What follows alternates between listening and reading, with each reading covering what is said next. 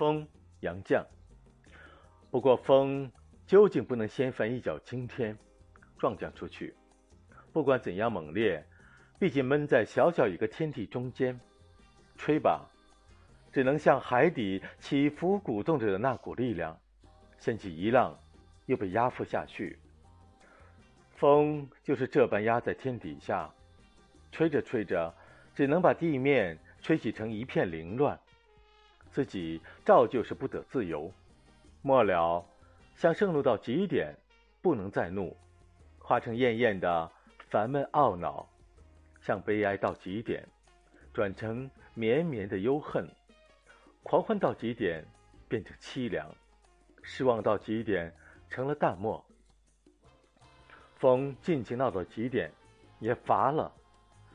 不论是炎冷的风、蒸热的风，不论是哀嚎的风、怒叫的风，到未来渐渐微弱下去，剩几声悠长的叹气，便没了声音，好像风都吹完了。